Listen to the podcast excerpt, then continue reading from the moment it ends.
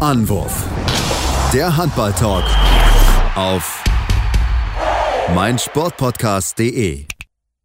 Hallo und herzlich willkommen zur neuen Ausgabe von Anwurf, eurem Handball-Talk auf meinsportpodcast.de. Ja, der am heutigen Montag wollen wir über die Ereignisse am Wochenende sprechen. Natürlich von der deutschen Mannschaft, aber auch von den anderen Spielen in den beiden Hauptrundengruppen und natürlich darüber reden, wie jetzt der aktuelle Stand aussieht. Ein bzw. zwei Spieltag vor Schluss, denn die Hauptrundengruppe 1 hat ja erst am heutigen Montag ihre zweite, äh, zu ihren zweiten Spieltag, also zweiten Spieltag vor Schluss im Endeffekt. Ähm, deswegen wollen wir darüber sprechen. Mein Name ist Sebastian Mühlenhoff und ähm, ich habe wie gewohnt meinen geschätzten Experten an der Seite, Tim Detmer. Hallo Tim. Hallo Sebastian. Ja, Tim, lass uns ähm, ja wie gewohnt anfangen mit der deutschen Mannschaft, die ja gegen Sp äh, Schweden gespielt hat. Letzte Chance noch ins, äh, in die ins, ins Finale oder Halbfinale noch drum zu kämpfen. Am Ende verliert man mit 21 zu 25 gegen Schweden. Ähm, ja, da, also da war mehr drin, muss ich glaube ich ganz ehrlich so sagen. Da war definitiv mehr drin. Also man hat ja, man hat sich eigentlich selbst geschlagen. Ja. Das muss man leider so konstatieren, was was man natürlich positiv werten kann, weil man die Chance hatte, aus eigener Kraft gegen den, das darf man auch nicht vergessen, amtierenden Vize-Weltmeister vom letzten Jahr hier zu gewinnen. Und da hat man dann in einigen Situationen zum einen ja die fehlende Erfahrung auf dem Niveau gegen solche Gegner, die fehlende Cleverness in einigen Situationen und vor allem halt die fehlende Eingespieltheit gesehen. Das ist ganz klar. Ähm, aber ich finde, das war vor allem ja, über 45, vielleicht knapp 50 Minuten wirklich eine sehr gute Leistung, vor allem in der Defensive wieder. Also die Defensive, muss man sagen, hat sich gefunden. Äh, jetzt in den letzten Spielen. Golavinczek im Mittelblock sehr, sehr gut. Ähm, auf den Halbpositionen waren es äh, hauptsächlich Wiede und Köster, die es, finde ich, auch sehr, sehr gut gemacht haben und auch in ja, Situationen, wo die Schweden dann hier und da die Chance hatten, nochmal wegzuziehen, Ballgewinne forciert wurden und also da kann man definitiv drauf aufbauen. Ja, dass dann hier und da die Fehler, Fehler vorne passieren. Wie gesagt, das ist jetzt nichts Neues. Das ist in der Situation, in der sich die Mannschaft dann auch befindet. Ich glaube insgesamt jetzt bei diesem Spiel auch mit zehn Nachnominierten. Gut, also ja, das muss man dann auch irgendwie in der Betrachtung mit einbeziehen. Das ist dann auch relativ klar, dass da nicht alles perfekt passen kann. Und klar sieht es dann blöd aus, wenn dann so ein Pass über drei Meter nicht ankommt. Ähm, ähm, das sind so Dinge, die sollte dann, ja, die sollte man dann auch versuchen, irgendwie abzustellen. Ähm, aber gut, vielleicht gab es dann hier und da auch mal ja, kleine Kommunikationsprobleme, Missverständnisse, was die Laufwege angeht das muss man dann leider so hinnehmen und dann sind die Schweden dann auch einfach wirklich abgezockt am Ende und bringen das dann doch über die Bühne. Ja, da hast du definitiv recht. Also, wie gesagt, man hatte so viele Möglichkeiten. Man hat insgesamt 13 Mal Turnover produziert, also 13 Mal den Ball verloren. Das ist natürlich eine enorm hohe Anzahl, wenn man auch guckt, dass die es nur sechsmal gemacht haben, dann hat man da einen Unterschied von sieben. Äh, und das ist halt, wenn du guckst, vier Tore Rückstand, ähm, sind mögliche Möglichkeiten, dass man da hätte dieses Spiel gewinnen können. Ähm, man hat mir teilweise Situationen zu hastig nach vorne gespielt, dann versucht mit Zwang dieses schnelle Tempo-Gegenstoßspiel zu forcieren, aber das Problem ist, die Schweden haben halt ein gutes Rückzugverhalten und konnten dort immer wieder die Bälle abfangen.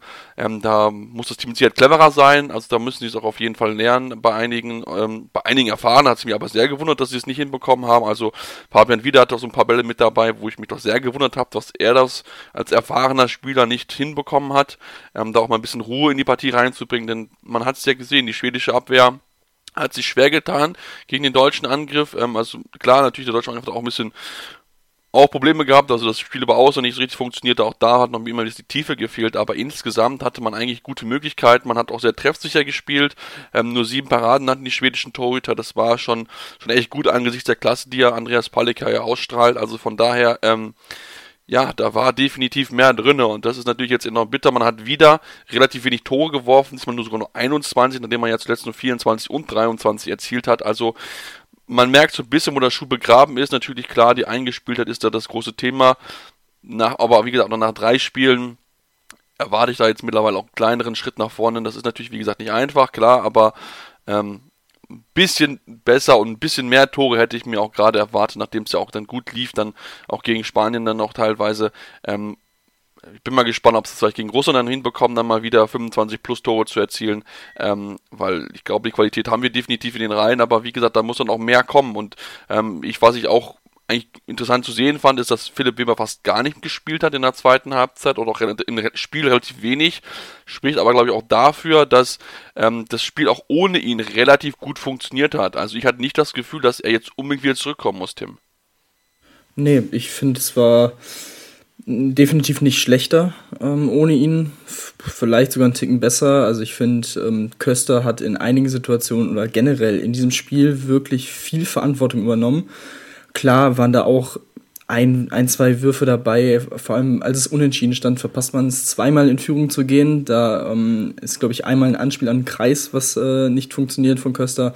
Einmal nimmt er sich den Wurf deutlich zu früh und zu überhastet. Aber gut, bei ihm kann man das, finde ich, noch verschmerzen, daraus wird er lernen, alles okay. Ähm, was ich auch sehr interessant fand, war, dass beim Stand von 17 zu 19, 10 Minuten vor Schluss, ähm, der Rückraum Köster, Stutzke und Schmidt war. Also ähm, ja, in dieser Situation, dass Gislason diesen drei Spielern, die wie gesagt auf diesem Niveau komplett unerfahren sind, für Stutzke war es glaube ich sein fünftes Länderspiel, wenn ich es richtig mitbekommen habe. Ähm, also denen da die, ja, die Möglichkeit zu geben, sich weiterzuentwickeln, fand ich sehr, sehr gut. Und ähm, ja, sie haben es teilweise auch nicht schlecht gemacht. Vor allem Stutzke hatte ähm, am Anfang, glaube ich, wieder so ein, zwei Angriffe, wo er reinkommen musste, wo er sich noch ein bisschen schwerer getan hat, aber auch danach gut auf die Lücken gegangen. Also da ist Potenzial definitiv vorhanden. Und ähm, ja, zu Philipp Weber, wie gesagt, ich finde, dieses Turnier hat einfach endgültig gezeigt, dass wir von dem Gedanken von Philipp Weber als Mittelmann der deutschen Nationalmannschaft endgültig uns verabschieden sollten. Das funktioniert, wie gesagt, gegen kleinere Gegner, die man auf jeden Fall schlagen muss, ganz okay.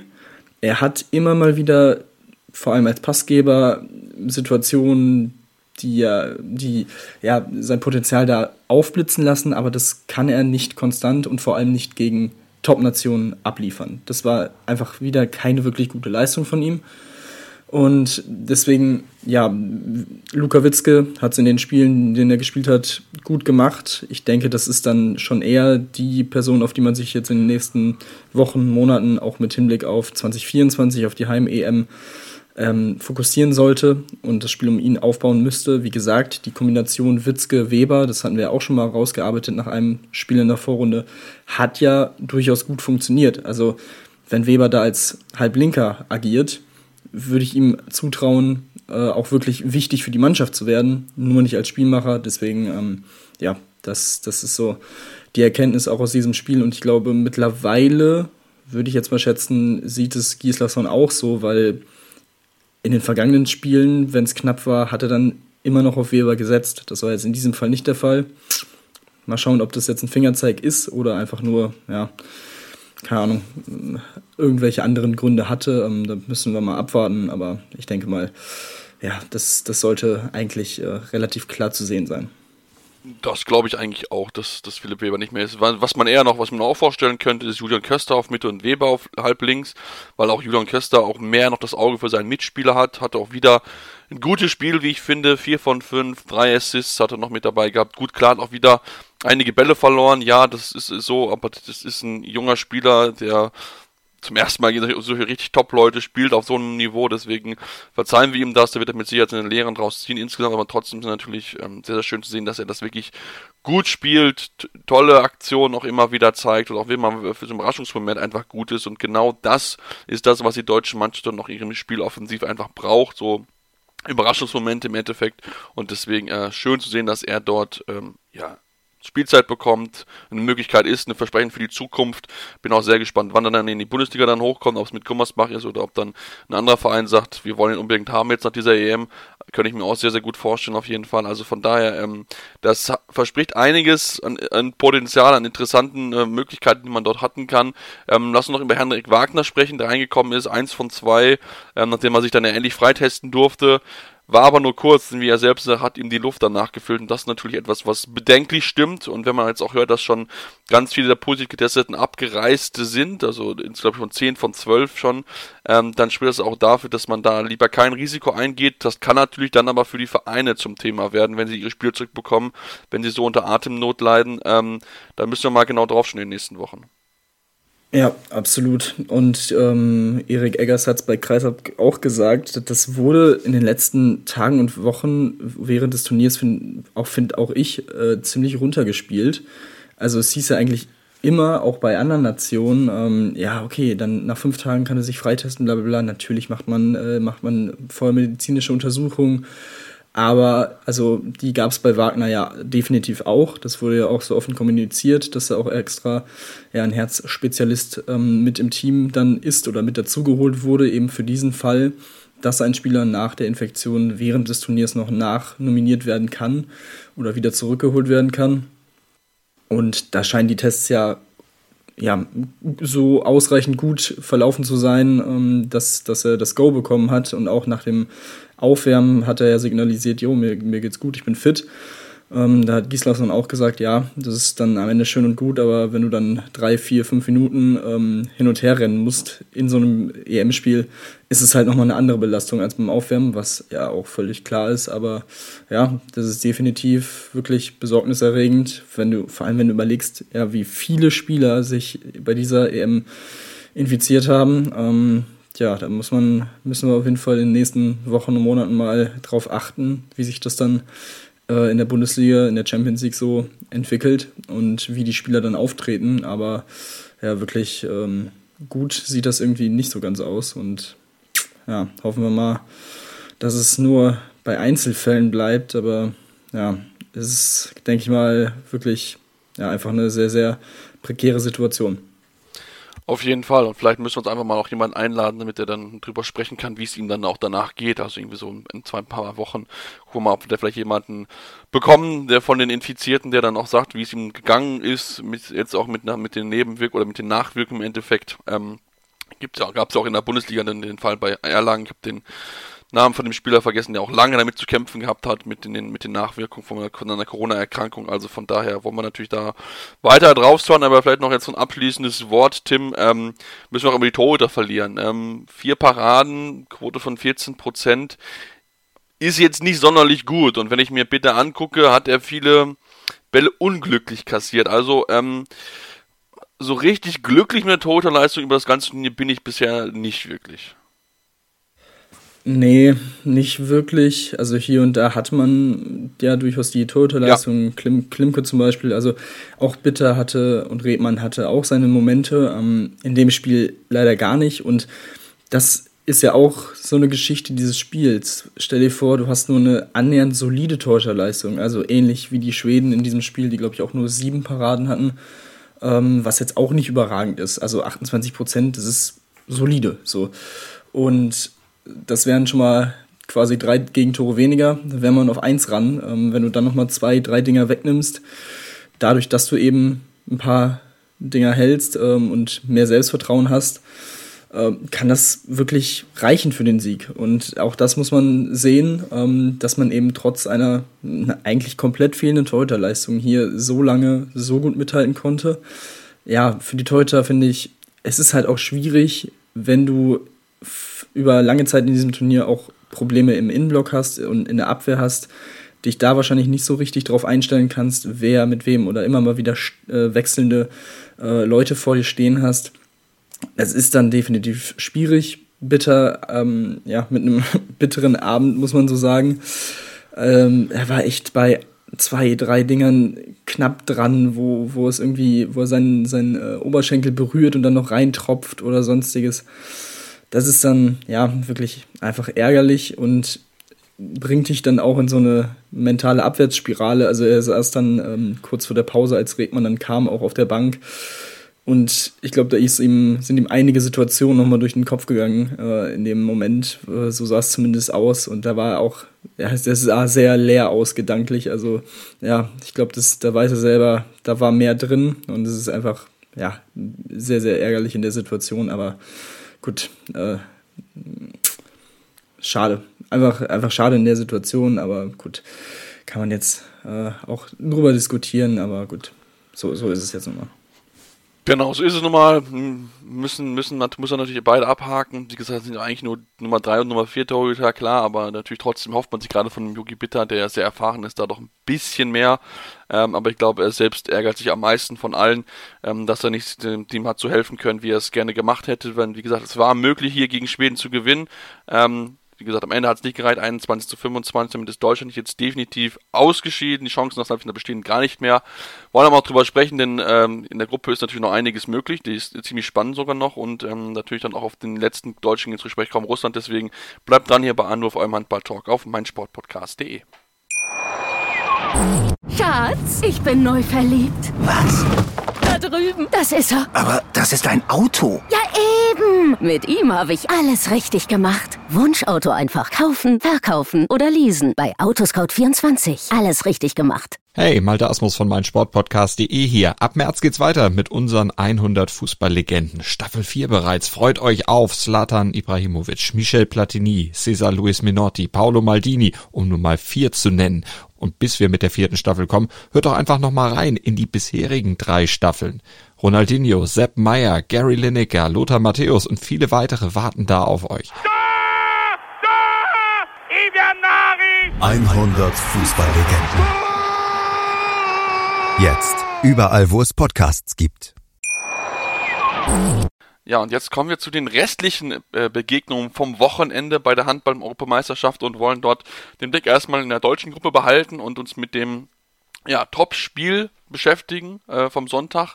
Norwegen gegen Spanien. Am Ende gewinnt Norwegen mit 27 zu 23 und fügt damit Spanien die erste Niederlage bei einer M seit vier Jahren zu. Also sehr, sehr lang ist das her, dass Spanien das letzte Mal verloren hat. Zudem gewinnt sie, glaube ich, das erste Mal überhaupt bei einer EM gegen Spanien. Also von daher historisches Spiel für die Norweger, auch wenn sie nur eine Wurfquote von 59 Prozent hatten. Aber die Abwehr war einfach sehr, sehr gut, ähm, der Norweger. Also das haben sie sehr, sehr stark verteidigt, muss man sagen. Torhüterleistung, ja, war, war eigentlich ganz gut. Ähm, zehn, zehn Paraden insgesamt, 33 Prozent. Vor allem Severas, als er dann reingekommen ist, 5 von 10, 50 Prozent. Also das ist schon echt stark, was der für ein Turnier spielt. Ähm, auf der anderen Seite, Peres de Vargas zwar neun Paraden klingt relativ viel, aber ich finde, ein wirklich gutes Spiel hat er jetzt nicht gemacht ähm, mit 28 Prozent. Ähm, da hätte ich ehrlich gesagt deutlich früher auch mal auf Corrales gewechselt, denn der schien dann in der letzten Viertelstunde ja, einen ganz guten Tag erwischt zu haben mit 4 von 58 Prozent. Vielleicht wäre dann noch ein bisschen was möglich gewesen für die Spanier. Aber ja, das, das war wirklich einfach sehr souverän von den Norwegern gespielt. Und ähm, jetzt sind sie wirklich auf einem, auf einem guten Weg, haben das Spiel gegen Schweden, ähm, in dem sie es selbst in der Hand haben, was mit ihnen passiert bei diesem Turnier jetzt noch. Und ähm, ja, sie scheinen ins Rollen zu kommen. Und das, obwohl Sargosen wieder in Anführungsstrichen nur vier Tore und vier aus sieben wirft, wieder 57% Quote. Also ich glaube, seine Quote für das Turnier ist auch ähm, kratzt, glaube ich, gerade so an der 50 Prozent oder ist knapp drüber irgendwie so. Wurde, glaube ich, im Kommentar auch gestern gesagt. Also, ja, es gibt noch ein paar Probleme bei den Norwegern, aber wenn sie dann trotzdem gegen Spanier, gegen die Spanier und diese ja wirklich äh, beeindruckende Serie da beenden, ähm, denke ich, wird das auch nochmal einen ordentlichen Boost für dieses letzte Spiel geben. Ja, also ich habe gerade geschaut, es sind 60,78% Wurfquote, also knapp okay. 61%. Ähm, gut profitierte davon, dass er gegen Polen halt 9 von 10 gemacht hat, ansonsten wäre es wahrscheinlich ein bisschen tiefer. Ähm, aber natürlich trotzdem, ähm, ja, man, man sieht es auch, es geht auch ohne ihn. Ich meine, du hast wirklich einen, ich finde, einen Sander Over Jordet, zwar klar, nur zwei von drei, ähm, aber ich finde, dass er ein gutes Turnier spielt. Auch ähm, einen Erik Toft macht einen tollen Eindruck, gut, da die Quote 4 von 9 ist nicht sonderlich gut, aber trotzdem noch vier Assists mitgespielt. Ähm, wirklich auch ein eine, eine toller Spieler, den man auch dann reinbringen kann mit der zweiten Reihe. Das hat er auch gegen Deutschland sehr gut gemacht. Also insgesamt ist der Kader jetzt oder sagen wir mal, die Last ist nicht nur bei Sander Sargosen, was natürlich sehr, sehr gut ist für diese Mannschaft, ähm, dass sich dann auch auf mehr Leute noch verlassen können als nur auf Sargosen. Ähm, und du hast heute angesprochen, ich finde, Savras ist ein, ein, überragendes Turnier insgesamt bisher gespielt. Also von daher, ähm, ja, es ist möglich und wir haben jetzt die Dreierkonstellation, ähm, dass drei Teams sechs Punkte haben, Spanien, Norwegen und Schweden. Die Spanier haben das war eigentlich das leichtere Spiel, weil sie halt nicht gegeneinander spielen müssen, sondern spielen gegen die Polen ähm, als, als erstes Spiel. Das heißt, Schweden, Norwegen wissen am Dienstagabend um 20.30 Uhr, ob auch vielleicht unentschieden reichen würde. Ich glaub, weiß nicht, ob sie sich darauf einigen würden, weil es darum auch geht, wer wird am Ende in, oben stehen. Aber ähm, zumindest die Möglichkeit würde bestehen, ähm, falls es dort zu einer Niederlage von Spanien kommt, dass man bei, dass beide Teams weiterkommen könnten. Ähm, da muss man natürlich dann genau drauf schauen. Ähm, denn man muss aber auch, muss ja auch sagen, Tim, die, Schwe die, die Polen haben ja, nur denkbar knapp verloren gegen Russland 9, oder verloren jetzt nicht, aber zumindest hatten sie eigentlich das Gefühl, dass sie gewinnen. Am Ende 29-29. Ähm, ja, in der allerletzten Sekunde oder irgendwie zwei Millisekunden vorm Schluss trifft äh, Kosorotov aus 15 Meter Entfernung ähm, und sorgt nicht nur für Freude bei den Russen, sondern auch bei Frust für den Polen und den Einspruch der Polen gegen das Ergebnis. Ja, ähm, ich denke mal, dass äh, also es war wirklich eine verrückte Schlussphase. Ähm, wirklich zwei Sekunden vor Schluss machen die Polen den vermeintlichen Siegtreffer, dann direkt die Timeout der Russen und dann eben Kosorotov ähm, aus diesen 15 Metern Entfernung. Aber er ähm, hatte auch einen kleinen Wandertag vor sich oder hinter sich, als er den Ball aus der Hand hatte. Also es waren mindestens vier, ich würde sogar eher zu fünf Schritten tendieren. Und ich auch es war auch wirklich eindeutig zu sehen. Also er hat den Ball nach dem Anwurf bekommen und ist wirklich einfach gerannt. Er ist einfach losgerannt, ohne den Ball nochmal zu tippen. Und ich, also, sorry, das muss man, darauf muss man achten, darauf, das muss man sehen. Aber den muss man auch halten. Also es war ja das auch wirklich komplett, also was was sich äh, was sich der Torhüter der Polen da gedacht hat, weiß ich auch nicht. Also ja, okay, es war ein Aufsetzer, ist unangenehm, aber trotzdem aus 15 Metern mit auch mehreren Leuten davor, also wirklich unangenehm für Kosorotov, der einfach nur diesen Wurf abschießen wollte und ähm, ja, also ganz ganz bitter für die Polen sich jetzt darüber zu beschweren oder ja, diesen, diesen Protest einzulegen, also das wird nicht funktionieren. Ähm, das ist ja Tatsachenentscheidung. Ähm, eine sehr gravierende, äh, ein sehr gravierender Fehler der Schiedsrichterin, aber ja, so, so ist es normal. Ähm, aber also, das, der darf halt einfach nicht reingehen. Ja, also ich kann jedem nur empfehlen, sich die, äh, sich die Kommentare bei Rasmus Beusen anzuschauen auf Twitter zu dem, zu dem Einspruch-Tweet, den er rausgehaut hat. Das ist ziemlich witzig. ähm, äh, ähm, in Germany, wie say Tatsachenentscheidung, change your goalkeeper, zum einer, der, einer dieser Beispiele auf jeden Fall sehr, sehr witzig. Aber eigentlich muss man sagen, dass Schibierski einen guten Tag hatte. Eine 11 Paradenquote von 39 Prozent. Ähm, also das schon, äh, schon noch das ein, guten, ein gutes Spiel erwischt hat, deswegen umso bitterer, dass er diesen halt durchlässt. Also das darf halt nicht passieren. Und wie gesagt, wenn man sich das auch anschaut, dann muss man aber die beiden Bonaventura-Schwestern auch, auch kritisieren. Wenn sie sich das anschauen, was sie getan haben, weil sie gucken wollten, war der vorher drinne, bevor die Zeit abgelaufen ist, was er gewesen ist, man, man sieht es relativ deutlich, ähm, muss man aber auch sagen, sie müssen sehen, dass der Schritte macht. Also es ist so offensichtlich und es sieht auch, auch nicht natürlich aus. Also wir, wir kennen es ja, dann hat man so auch Gefühl dafür, dann sieht das natürlich aus in seiner Bewegung, sind das drei Schritte oder sind das viel mehr und du merkst es einfach beim ersten Ansehen, dass es einfach schon zu viele Schritte sind. Also ob es jetzt vier, fünf oder sechs sind, darüber können wir gerne streiten, aber es sind auf jeden Fall mehr als drei. Ich glaube, darauf können wir uns alle einigen. Ähm, aber dass halt jetzt im Nachhinein noch korrigiert wird, glaube ich auch nicht. Ähm, muss man natürlich sagen, für die Polen enorm bitter, haben ein tolles Spiel gemacht, 76% Quote, 29 Assists, also jedes Tor wirklich rausgespielt. Das ist schon richtig, richtig stark, was die Polen dort ge äh, gezeigt haben. Während bei den Russen äh, Kirev keinen guten Tag hatte, nur drei Paraden, das haben wir von ihm dieses Turnier auch noch gar nicht gesehen. Ähm, also da hat er sich enorm schwer getan.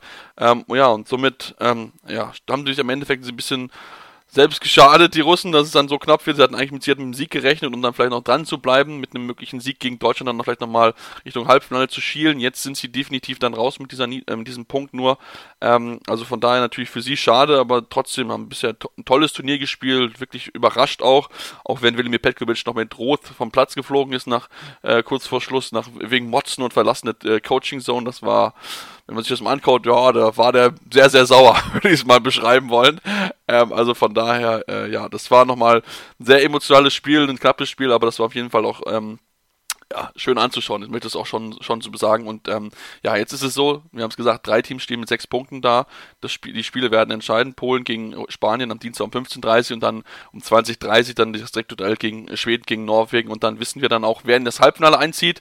In der anderen Gruppe, in der Hauptrundengruppe 1, sieht das ein bisschen anders aus. Aber da haben wir jetzt ein bisschen eine neue Situation, Tim. Denn Frankreich hat überraschend verloren. 21 zu 29 gegen Island, die ja eigentlich mit einer, also nicht mit einer Rumpftruppe hört sich jetzt gleich falsch an, aber zumindest mit einem dezimierten Kader angereist sind. Kein Palmason, kein Ellison, kein Gustafsson, ganz, ganz viel, kein Smarason, ganz viele Spieler, die alle gefehlt haben. Und trotzdem schlagen die Spanien, äh, Frankreich, die nicht den Hauch einer Chance über 60 Minuten hatten. Also da ist gar nichts passiert bei Frankreich. Also kein Aufbäumen, nichts. Und da war ich sehr überrascht, wie, wie konsequent das Island gespielt hat. Und riesengroßes Lob an Viktor Halmgrimsson. 15 Paraden, 44% Quote. Wow. Ja, absolut. Also das war eine sehr beeindruckende Leistung der Isländer. Ähm, einfach den ersten Namen und ersten Matchwinner hast du schon genannt mit Halgrimsson hinten im Tor. Also wirklich überragendes Spiel von ihm, ist auch zu Recht Spieler des Spiels geworden, war danach auch äh, tatsächlich sehr ergriffen von diesem äh, Sieg und von dieser Ehrung. Also ja, das, das war, das war auch sehr, sehr schön, einfach ein sehr schöner Moment. Ähm, dazu Oma Ingi Magnusson, zehn Tore äh, bei 13 Versuchen, hat das Spiel komplett übernommen und an sich gerissen und ja, das gemacht, was, was er machen musste in dieser Situation. Ähm, Vigo Christiansson, sein Kollege auf halb rechts, neun Tore bei 14 Versuchen. Ähm, auch sehr, sehr gut. Also die beiden waren für 19 der 29 Tore der Isländer verantwortlich. Das ist schon echt eine, eine Marke. Und ja, das, das haben wir auch gesagt vor dem Turnier. Diese halbrechte Position ist schon echt mit ordentlich ähm, ja, Qualität be besetzt bei den Isländern. Wie gesagt, Christiansson äh, in Stuttgart vor allem äh, in der vergangenen Saison sehr, sehr gut. Äh, und ja, dann hat man ja immer noch einen Tato Einerson in der Hinterhand als dritten Mann, der in Flensburg jetzt auch nicht so schlecht spielt die letzten Monate. Also das ist schon sehr beeindruckend. Dazu, ähm, ja, gewinnt man dieses Spiel, obwohl Siegwald Gudjonsson auf links außen äh, oder auf rechts außen, der bisher ähm, ja wirklich ein sehr gutes Turnier spielt und auch eigentlich immer gut trifft, nur zwei Tore macht bei drei Versuchen, also gar nicht mal so ins Spiel gebracht werden konnte. Das ist dann auch schon sehr, sehr beeindruckend und ähm, ja, wirklich. Also vor allem die Durchbrüche, vier von vier von Christiansson, zwei von zwei von Magnusson, also das ist schon ja, eine sehr, sehr starke Qualität und ja, das, also das war komplett überraschend. Da hätte ich vor allem nach den Ausfällen überhaupt nicht mit gerechnet.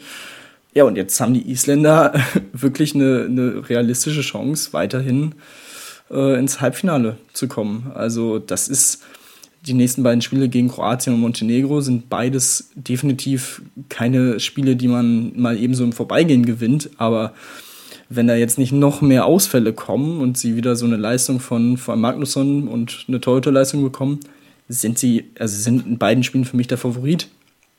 Und ja, also das ist schon, schon ordentlich. Und die Franzosen müssen halt äh, noch gegen Dänemark spielen und gegen Montenegro. Ja. Ähm, also, ja, mit der Leistung wird das nicht so nichts mit einem mit Sieg gegen Dänemark, auch wenn die Dänen vielleicht im letzten Spiel schon durch sind, aber boah, das äh, hätte ich äh, so jetzt nicht erwartet. Also wir haben in der letzten Folge ja, glaube ich, auch gesagt, ja, halt, also können wir uns jetzt nicht vorstellen, durch, ja. dass die Dänen und Franzosen sich das nehmen lassen. Ja, gut, äh, die Franzosen hatten na, einen anderen Plan. Äh, ja, also wirklich absolut verrückt, was in dieser Gruppe so abgeht.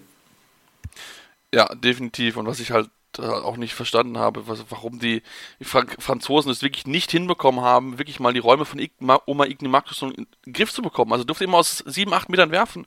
Und wenn du ihm den Raum gibst, ah, sorry, da, da sagt er Danke und haut dir äh, einen Ball nach dem anderen ums, Tor, ähm, ums Ohr. Also von daher, äh, ja, da müssen sich wirklich die Franzosen an die eigene Nase fassen. Das war wirklich keine, keine gute Leistung. Also wenn du weißt, dass Island hier mit einigen Corona-Fällen anreist und einige Top-Leute fehlen, musst du da anders auftreten, als sie es getan haben. Aber man sieht es auch da, das französische System ist anfällig und jetzt bin ich sehr gespannt. Ich glaube, die Dänen werden auch im letzten Gruppenspiel mit Sicherheit äh, Gas geben gegen Frankreich, weil ich glaube, die wollen die nicht nochmal sehen im, im, äh, im, Turnierverlauf, weil das könnte ja im Fall der Fälle durchaus passieren im Finale.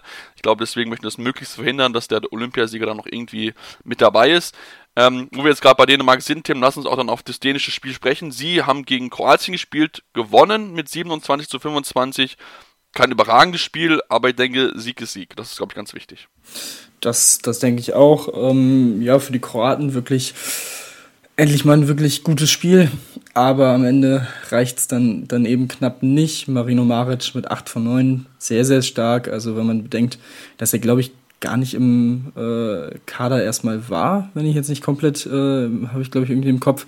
Aber auf jeden Fall, ähm, ja, wirklich sehr, sehr starkes Spiel von ihm und ja, ein bisschen die Torhüterleistung fehlt dann am Ende, um die, die Dänen dann wirklich zu, zu schlagen. Ähm, Alilovic, sechs Paraden, 29 Prozent. Pilipovic, der, ähm, ja, der ja vor ein paar Jahren noch in Österreich gespielt hat, mit zwei Paraden, 14 Prozent, insgesamt zusammen 23 Prozent ja, reicht dann nicht, wenn Landin zehn Paraden äh, aus dem Hut zaubert. Von daher, ja, bitter für, für die Kroaten, aber ähm, gut, für die Dänen denke ich auch. Hauptsache die, die zwei Punkte hier mitzunehmen. Ähm, ich denke mal, das, das war die Hauptsache, auch wenn, ja, sehr interessant hier wieder die, die Verteilung oder Nichtverteilung der Spielzeit. Also da sind wirklich einige Spieler mit über 40, teilweise mit über 50 Minuten Spielzeit. Emil Jakobsen hat wirklich komplett durchgespielt bis auf 13 Sekunden. Äh, also wirklich sehr, sehr verrückt, äh, sich das anzuschauen. Also man hat sich da wirklich sehr auf die ersten sieben, acht Spieler verlassen äh, in diesem Spiel. Und es hat, hat sich am Ende oder es ist am Ende ausgegangen für die, für die Dänen. Ja, jetzt sitzt man relativ äh, komfortabel auf Platz 1 in dieser Gruppe. Wie gesagt, als einziges Team noch ohne Punktverlust. Äh, spielt als nächstes gegen die Niederländer. Danach eben das angesprochene Spiel gegen Frankreich. Und ähm, ja, also ich denke mal, gegen die Niederländer dürfte es ähm, ja auch aus äh, Corona-Gründen äh, eigentlich ja dürfte nichts anbrennen, würde ich sagen. Ja, dürfte eigentlich nichts anbrennen, aber wie gesagt, wir haben es doch gesehen bei Island, da dürfte eigentlich, da hätte eigentlich auch nichts anbrennen dürfen, aber ich bin da prinzipiell beide. Ich glaube, die Dänen sind da doch etwas sattelfester als die, als die Franzosen. Bei denen hat ja jetzt äh, Emil Jakobsen mal nach einer langen, langen See, ich glaube 31 Tore in Folge ohne Fehlwurf, hat er jetzt mal einen verworfen.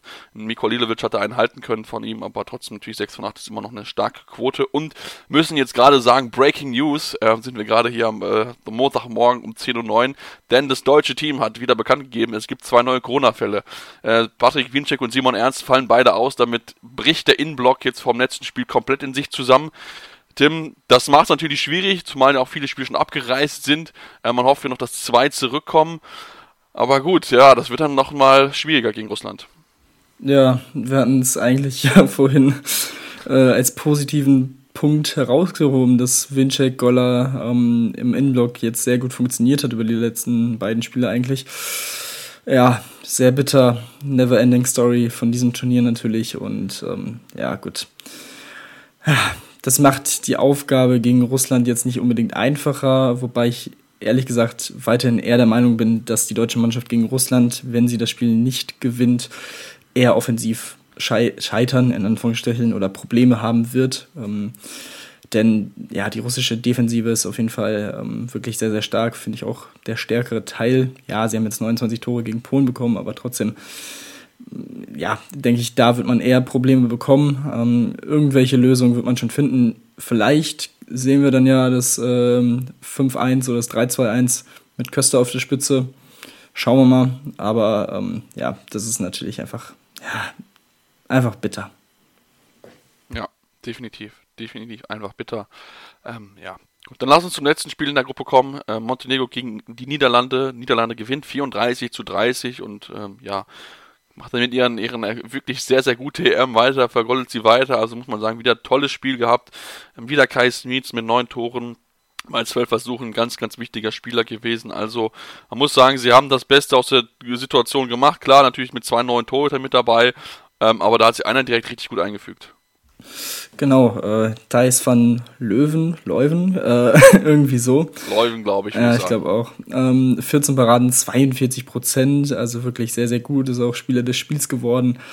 Ähm, und das ist ja eine ne schöne Story. Ähm, Kai Smits, ja, sehr bitter, ist jetzt Corona-positiv, fällt aus für, das, für ja. die letzten beiden Spiele. Das ist ja schon ein schwerer Schlag. Das war ja das was so ein bisschen positiv war, auch wenn die Niederländer die Corona-Fälle hatten, die wichtigsten Spieler mit Bayerns, mit Steins und mit Smith sind halt nicht ausgefallen. Deswegen konnten sie dieses Spiel auch gewinnen gegen Montenegro.